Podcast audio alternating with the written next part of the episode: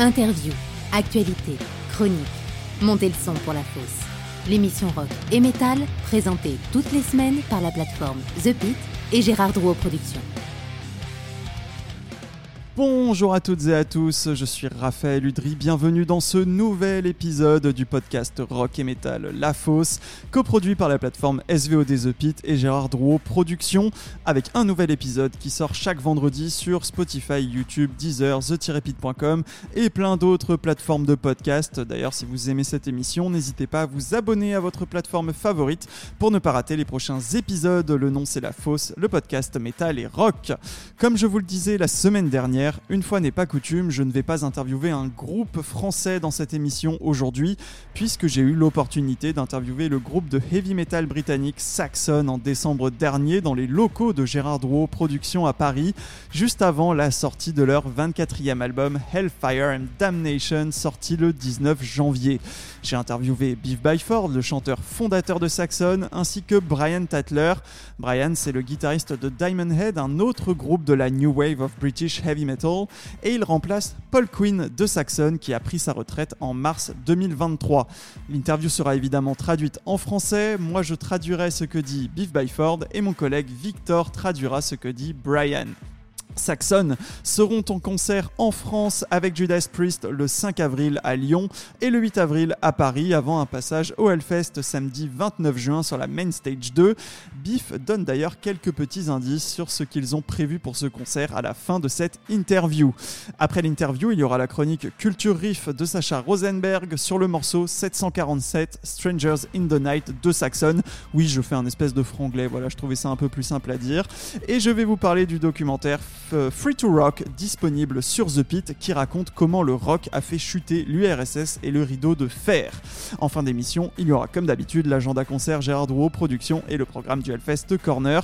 On écoute tout de suite Hellfire and Damnation, le morceau qui donne son nom au dernier album de Saxon, et on retrouve le groupe juste après pour l'interview. Vous allez voir qu'ils en ont encore dans le ventre. C'est parti Saxon, Hellfire and Damnation.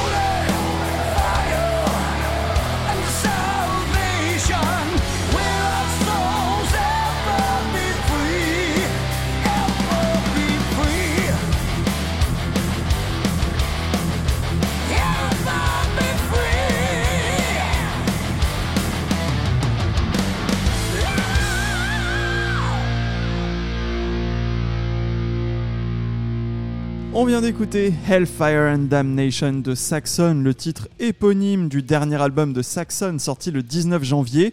Alors comme je vous le disais, j'ai interviewé Beef Byford et Brian Tatler à Paris en décembre dernier. Saxon venait de terminer sa tournée mondiale pour l'album Carpe Diem sorti en 2022. Un an de tournée au cours duquel ils ont quand même réussi à sortir un album de reprise, More Inspirations, en 2023 et écrire, composer et enregistrer le nouvel album Hellfire and Damnation avant de reprendre la route en mars prochain avec Judas Priest. Pour cette interview, je rappelle que je vais traduire ce que dit Beef Byford et mon collègue Victor traduira ce que dit Brian Tatler. Et donc pour ma première question, je leur ai demandé s'ils ne voulaient pas prendre du temps pour se reposer un petit peu. Nous avions fini la tournée pour Carpe um, Diem et nous nous sommes directement mis à écrire le nouvel album pas longtemps après avoir terminé la tournée. En fait, nous avons à peine terminé la tournée la semaine dernière. Donc euh, non, on ne veut pas vraiment se reposer. Je pense qu'il faut battre le fer tant qu'il est chaud. C'est d'ailleurs un super titre pour une chanson. Et le fer est plutôt chaud en ce moment, donc on le bat. Je leur ai ensuite demandé ce qui les faisait continuer, ce qui les faisait tenir. Je pense que c'est d'écrire de nouvelles chansons, c'est toujours super. Parfois c'est vraiment difficile, parfois c'est plus simple, parfois c'est un peu les deux. Mais ce n'est jamais ennuyant comme on essaye d'obtenir quelque chose de nouveau à chaque fois pour faire un meilleur album. Dans quel état d'esprit est Saxon en ce moment? Nous sommes plutôt contents, je pense. Nous revenons d'Amérique du Sud, c'était fantastique. Nous avons tous eu le Covid ou la grippe. uh, C'était la revanche de Montezuma, on a bien payé pour ça. Mais les fans étaient au top, ils ont passé un super moment. C'était une bonne Um, expérience, donc nous avons hâte d'entamer la tournée de mars avec Judas Priest. uh, Ça va être super. Saxon disait qu'ils avaient écrit leur album précédent, Carpe Diem, un peu différemment, en commençant par les riffs de guitare. Était-ce la même chose sur Hellfire and Damnation? Biff commence par répondre, puis c'est Brian Tatler. C'est toujours la même chose parce que je suis un peu le directeur musical du groupe. C'est juste pour le plaisir de dire ça. Je cherche toujours de bons riffs de guitare qui chantent. Le riff doit avoir une âme, c'est important pour moi. Quand j'ai commencé à jouer dans des groupes, j'étais guitariste, pas très bon, mais j'ai appris à jouer de la guitare. Je peux jouer sur des accords et des notes noires. Donc j'aime la guitare. Puis j'ai fait de la basse, c'était difficile. Mais en tout cas, je suis porté sur la guitare. Donc pour moi, chaque chanson de Saxon doit avoir un bon riff de guitare. Nous n'avons pas toujours réussi à atteindre ça, mais je pense que 90% du temps, nous avons réussi. Sur ce nouvel album, il y a des riffs de Brian qui ont cette qualité, des riffs qui sont mémorables, que vous pouvez chanter, puis la mélodie de chant arrive, puis le refrain, et c'est encore mieux. Et tout se transforme en un massif et triomphant Hellfire and Damnation. C'est comme ça que ça marche, vraiment. Mais cet album est assez particulier parce qu'on l'a terminé assez rapidement, n'est-ce pas? Oui, c'est vrai. Nous n'avons pas mis beaucoup de temps, mais nous n'en avions pas beaucoup non plus parce que nous devions jouer dans les festivals en juillet et en août. Puis Biff nous a dit qu'il euh, souhaitait travailler sur un nouvel album. Il m'a demandé si j'avais déjà de nouvelles idées, je lui ai dit que oui. Donc euh, je lui ai envoyé les nouveaux morceaux. Puis à un moment, il a dit qu'il voulait que l'album soit terminé en octobre dernier. Quelque chose comme ça. Selon les délais pour presser les vinyles, on devait sortir l'album avant le début de la tournée avec Judas Priest en mars. Donc euh, le délai était fixé, on pouvait commencer. C'est bien d'avoir cette énergie, cet élan dans le groupe. Parfois, tout prend trop de temps. Là, c'était rapide. On s'y met, c'est parti. Comme Saxon a sorti Hellfire and Damnation deux ans seulement après Carpe Diem, est-ce que ce nouvel album était plus facile à écrire et composer que le précédent album? À la base, on comptait sortir l'album en septembre 2024, pas en janvier. Nous avons donc dû accélérer le mouvement. Je ne voulais pas faire une grosse tournée sans nouvel album, ça n'aurait pas eu de sens, et cela faisait déjà un an qu'on tournait avec l'album Carpe Diem. Je ne sais pas comment on a fait, en fait, cet album est venu tout seul et le résultat est assez magique, je trouve, donc tout s'est bien passé. J'ai demandé à Biff s'il y avait un thème principal, un fil rouge sur cet album et comment il le décrirait. Cet album est un monstre. Nous n'avions pas vraiment de ligne directrice, juste d'écrire de bonnes chansons. Dans Saxon, il n'y a pas beaucoup d'autogratification, genre je veux que ma partie soit ici. Il n'y a pas de guerre d'ego, on veut juste écrire de bonnes chansons. Il n'y a pas d'énormes parties de guitare. Pour nous, ce sont juste de super chansons de rock. C'est ce qu'on voulait faire. Saxon compte quand même presque 50 ans de carrière, alors après toutes ces années à écrire de la musique, comment Biff arrive-t-il encore à trouver de l'inspiration et des sujets sur lesquels écrire? Il y a toujours des sujets sur lesquels écrire, mais le fait qu'ils intéressent ou non le public, ça c'est une autre question.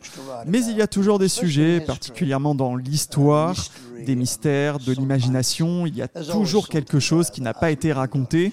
Je suis d'ailleurs surpris que personne n'ait déjà utilisé le titre de l'album Hellfire and Damnation. C'est une super phrase. C'est bien d'avoir quelque chose d'unique.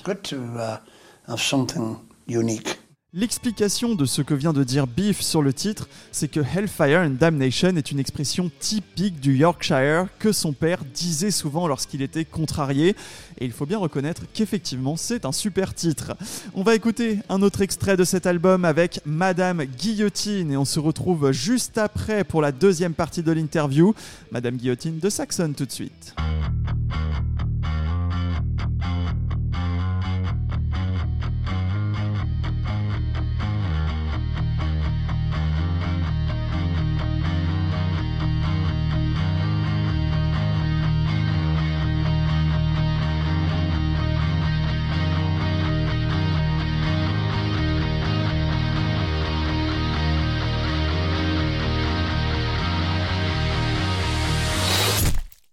The jet.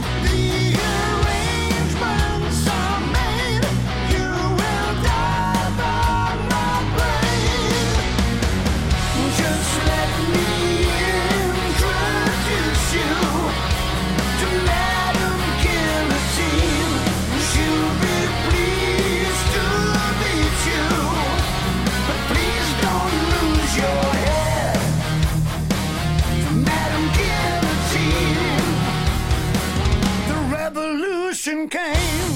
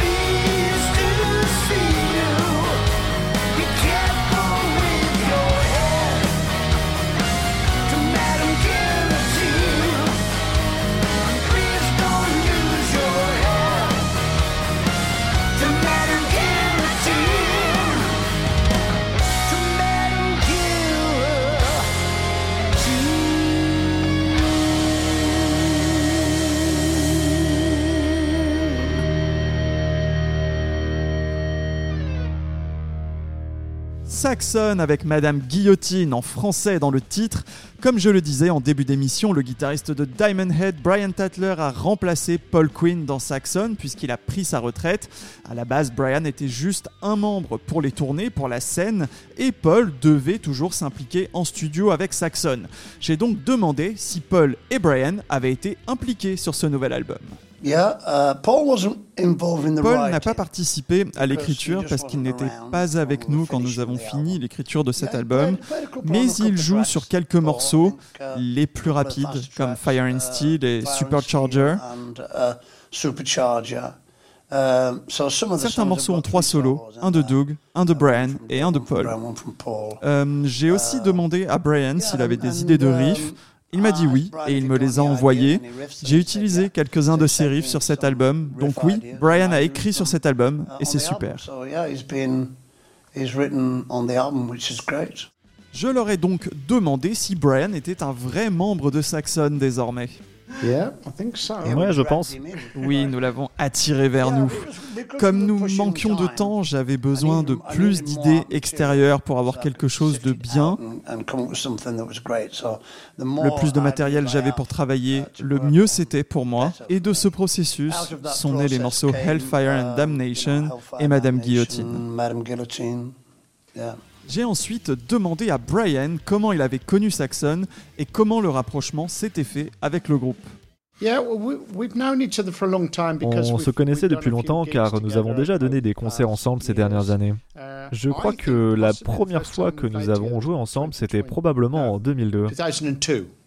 C'était un festival euh, metal dans le New Jersey, le Metal Meltdown 4. On était tous les deux à l'affiche. Puis nous sommes retombés l'un sur l'autre à nouveau au fil des années dans les festivals. En 2019, Diamond Head a signé avec le même management que Saxon, Siren Management. Et nous avons commencé à faire de plus en plus de concerts avec eux. Et l'année dernière, nous avons fait une grosse tournée européenne ensemble. Tout le monde s'est côtoyé, mélangé, dans les coulisses, les backstage, le catering. Et je pense que c'est à ce moment-là qu'ils se sont rendus compte que j'étais un mec plutôt sympa.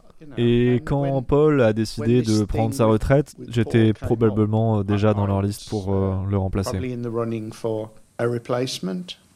Comment Brian a-t-il réagi quand Saxon l'ont appelé pour jouer avec eux?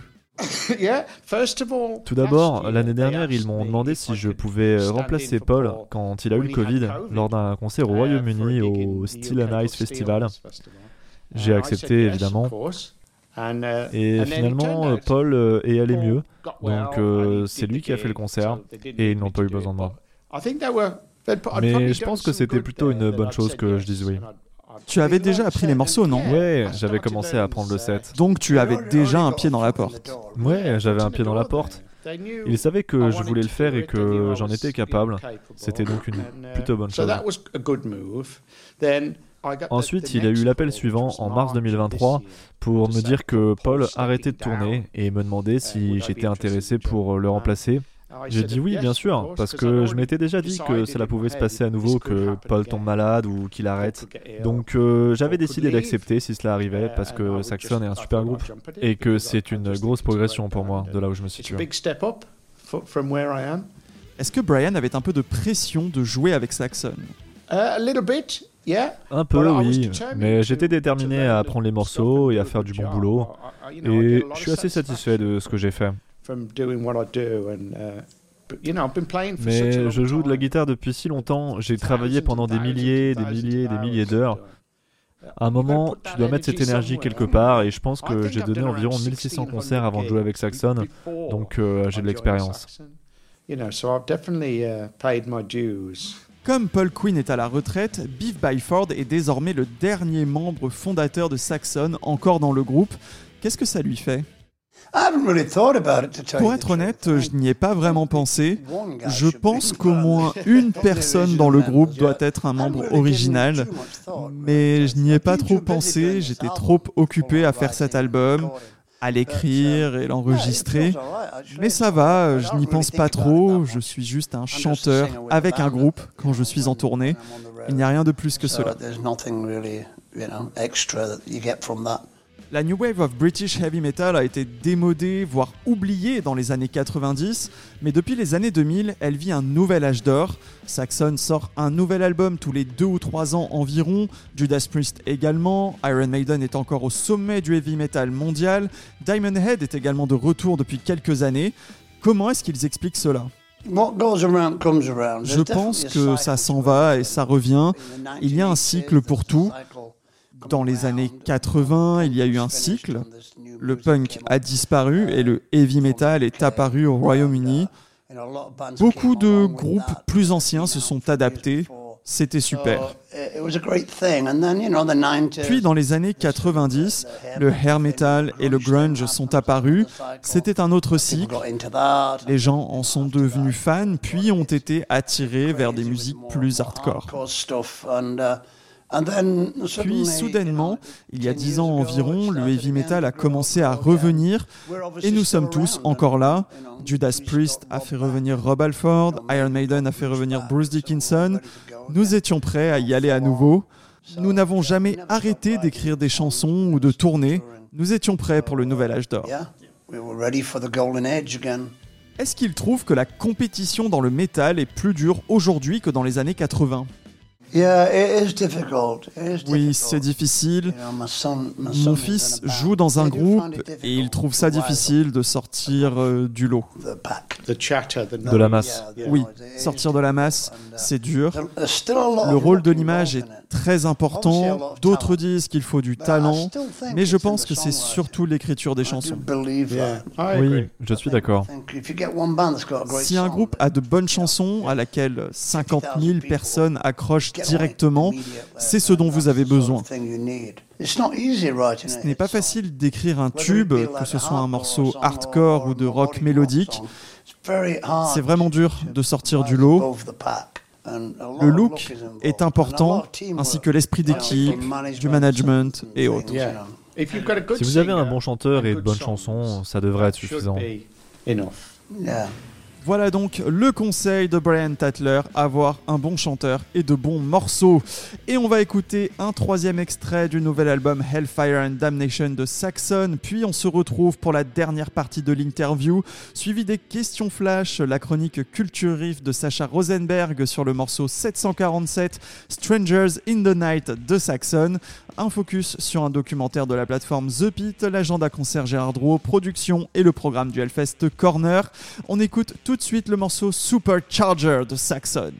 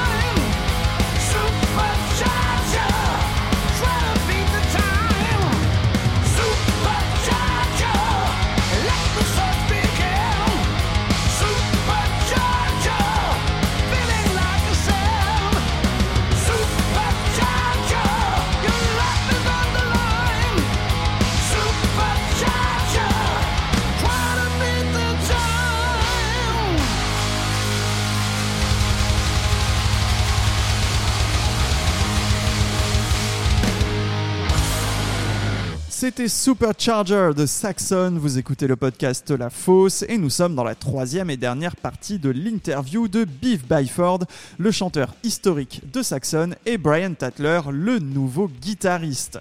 Je leur ai demandé si c'était dur pour eux de continuer à autant tourner à cause de leur âge, comment ils se préparent et quel est leur secret. Il n'y a pas de secret. On monte juste dans l'avion et on assure. Nous sommes de l'ancienne école, c'est notre job. Le concert est l'apogée d'une journée. Tout ce qui se passe avant ou après, tu en fais ce que tu veux. Nous, nous travaillons pour le concert. Saxon est la tête d'affiche de la Main Stage 2 du samedi du Hellfest cette année. Est-ce qu'ils pensent qu'ils sont enfin reconnus à leur juste valeur en France? C'est super que le Hellfest nous donne la chance de venir avec une grosse production. Ça va être vraiment bien. Le public français n'a pas vu notre règle depuis longtemps, donc cela va être un moment particulier pour les fans. Ça va vraiment être bien, on a hâte d'y être. Nous allons donner quelques gros concerts dans des festivals. On va donc devoir répéter avec cette grosse production.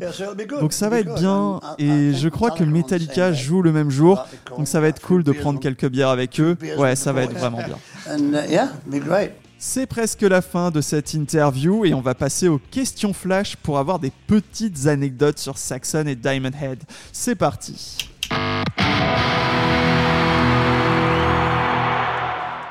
Quel est le premier album qui les a marqués?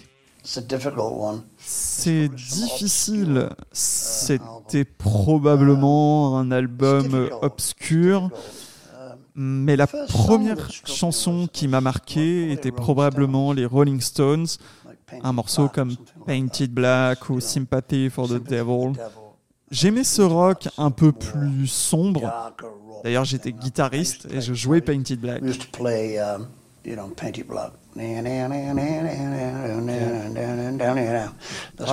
Pour moi, c'était le riff de The Last Time. Satisfaction.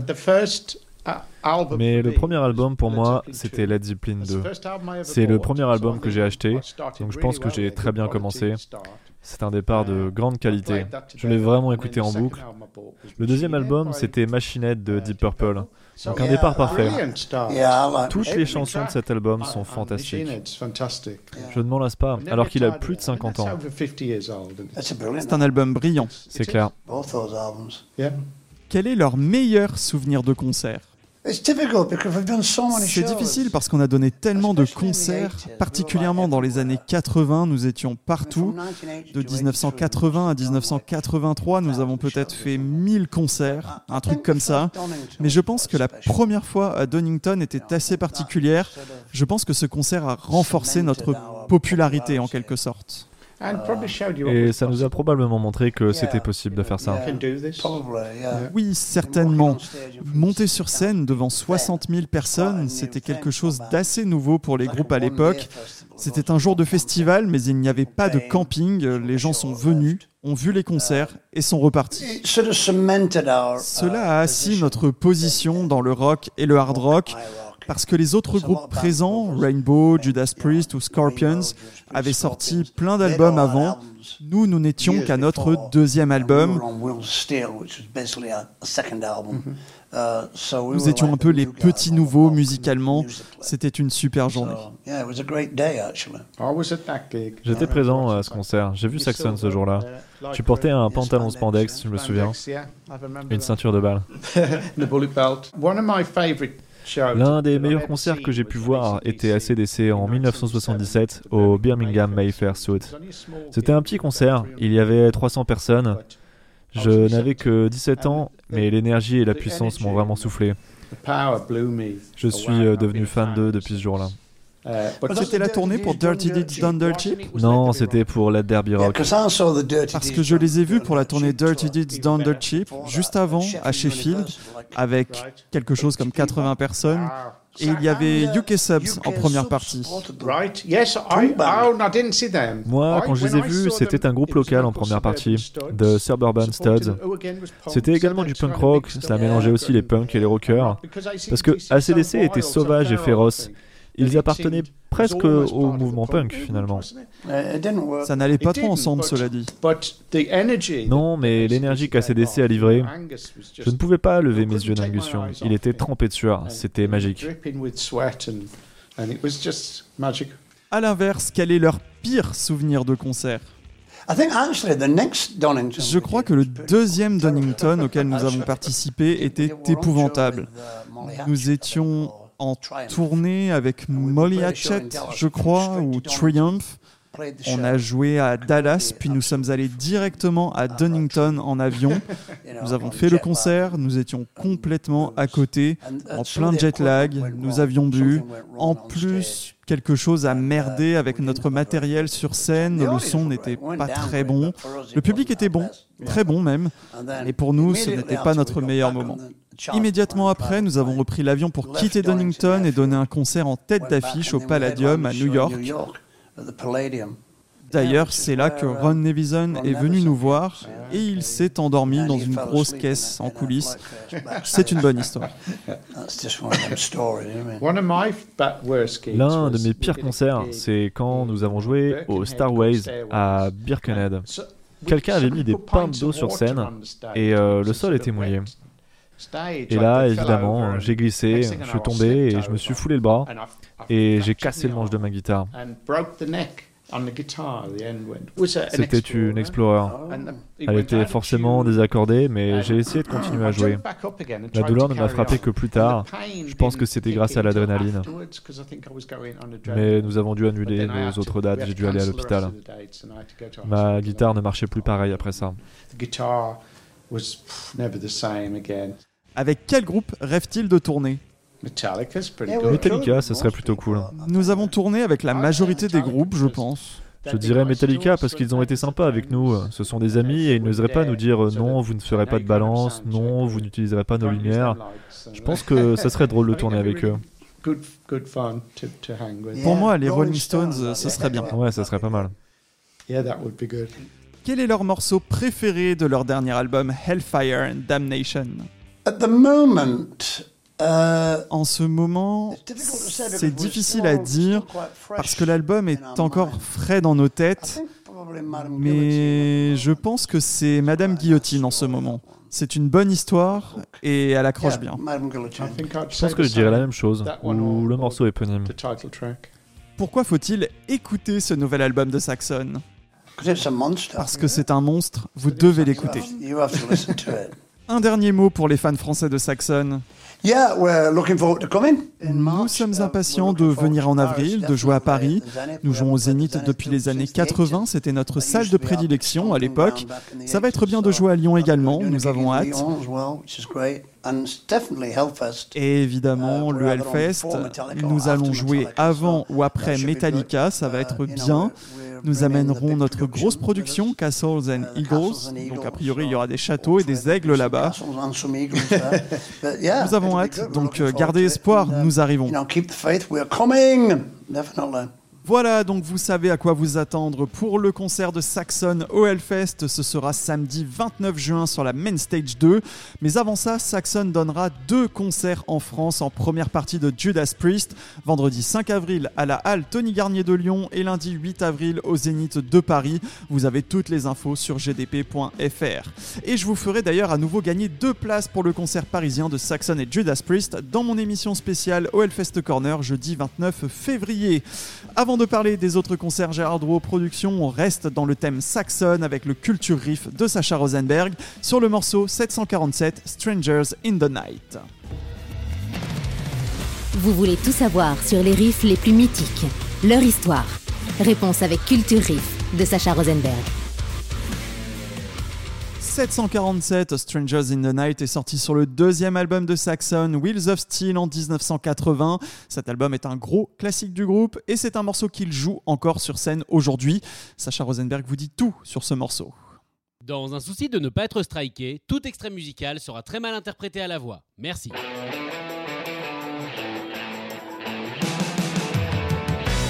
Salut les gars, si je vous fais ça, vous reconnaissez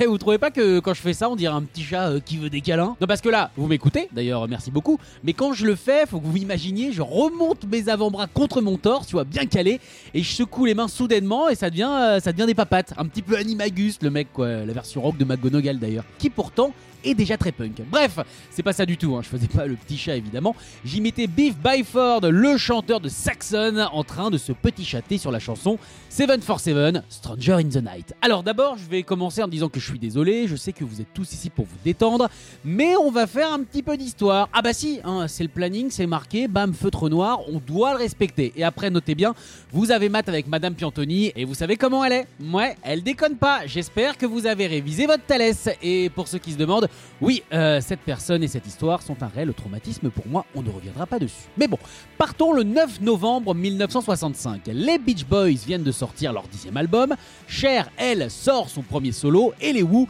viennent de mentir à tout le monde en nous disant qu'ils mourront avant d'être vieux. enfin, euh, pas tous, hein. il y a que Kiss Moon qui avait tenu parole dans ce groupe, on ne peut pas croire les Anglais. Aux États-Unis, par contre, c'est la panique. 30 millions de personnes se retrouvent plongées dans le noir suite à une gigantesque coupure de courant plus une goutte de volt pendant 13 heures. Donc, plus de métro, plus de télé, plus de téléphone. Euh, alors oui, tiens, euh, pour les plus jeunes, c'est important quand même d'ouvrir le débat. Avant, les téléphones étaient reliés à des prises électriques. Euh, un petit peu, tiens, comme les iPhones de plus de 6 mois. Voilà, on était obligé, si vous voulez, de les charger en permanence, sinon ils s'éteignaient. comme quoi, au final, tout n'a pas changé. Bref, la coupure est due à des problèmes de communication entre des relais de protection qui se trouvent sur le barrage hein, au niveau des chutes du Niagara, qui, quand ils n'arrivent plus à se parler, eh ben, coupent tout. Et là, autant vous dire qu'ils nous ont fait une sorte d'Axel Rose slash. Donc, ça n'a pas causé. Donc forcément, eh ben ça marchait plus. Ouais, ingénieur le mec. Bonjour. Le truc marrant, c'est que tout ne s'est pas coupé d'un coup, mais sur une dizaine de minutes, et du coup l'animateur d'une radio qui s'appelle WABC ouais, c'était les jingles peut-être, euh, se rendait compte que plus ça allait, plus ces disques passaient lentement et donc plus bas. Qu'un disque commençait par exemple en La et se terminait très souvent en Do. Ça devait être marrant à écouter. Bref, l'incident a duré, comme je le disais, 13 heures. Et la particularité de cette coupure, c'est qu'elle a entraîné très peu de délits. Autant plus tard, en 1977, c'était pétage de vitrine lente, les mecs se barraient avec des télés, ça s'agressait partout. Autant là, les gens ont été très solidaires et très calme. Enfin, euh, peut-être euh, pas tant que ça, puisque, je vous jure que c'est une vraie info, neuf mois après, il y a eu un record de naissance sur la côte est américaine. Euh, remarquez, on peut faire l'amour calmement, comme ça. Ah bah oui, c'est calme, ça fait pas de bruit, je vous l'avais dit. Alors pourquoi est-ce que je vous raconte ça, à part pour mon plaisir total de mimer des gens qui font l'amour? Tout simplement parce qu'en 1979, avec plein d'électricité en stock, notre ami Biff est devant sa télé en train de regarder un reportage sur cette fameuse coupure. Et sans mauvais jeu de mots, ok, avec euh, très mauvais jeu de mots exprès, euh, il a eu un éclair de génie. Quelques temps avant, il avait entendu une chanson parler d'un 747, l'avion, et il a voulu connecter, toujours jeu de mots, les deux histoires. Des gens bloqués dans un avion qui ne peut donc pas puisqu'il n'y a pas de lumière par terre et qui est redispatché bah, là où on peut le mettre et donc les gens sont obligés de parler faire connaissance et pourquoi pas tomber amoureux. Pour le refrain, la première chose écrite pour cette chanson, il a été chargé du côté de Sinatra. On rappelle que le sous-titre de 747 est Stranger in the Night. Biff est un énorme fan des yeux bleus, donc forcément, pour une action qui se passe à New York en plus, il n'a pas pu s'en empêcher. Et c'est vrai que quand on invoque Sinatra, c'est difficile de faire une chanson heavy metal, une chanson pour se bagarrer, pour boire de la bière chaude en boots. C'est pour ça que 747 est si particulière dans la discographie de Saxon. C'est une chanson qui est mélancolique et figurez-vous que ça a énormément plu. Alors on va quand même resituer, à ce moment-là on est en 1980, tout au début de la carrière de Saxon, et le groupe sort seulement son deuxième album, Wheel of Steel. Pour info, hein, ils en sont aujourd'hui à leur 24e, avec toujours des titres incroyablement subtils. Mais 747 va leur permettre d'atteindre la 13e place des charts UK, un groupe de heavy metal, imaginez, c'est énorme La légende raconte qu'ils auraient pu faire Top of the Pop, mais malheureusement les caméras de la BBC se sont mis en grève pile à ce moment-là. Et bizarrement, euh, on ne sait pas pourquoi, on ne leur a jamais reproposé une reprogrammation. Euh, un problème de boîte mail. Non mais je vois pas, je vois pas d'autre explication, mais ça c'est le problème. T'actualises, t'actualises, ça marche pas, et puis tu reçois plein de spam. Par contre, les vrais mails, tu les reçois pas. Il y en a marre. Bon, et malgré ça, figurez-vous que le morceau est un des premiers à sauter des setlists du groupe. C'est ce qu'il raconte. Par contre, à un moment donné, ils sont obligés de se poser la question comment faire plaisir à leurs fans?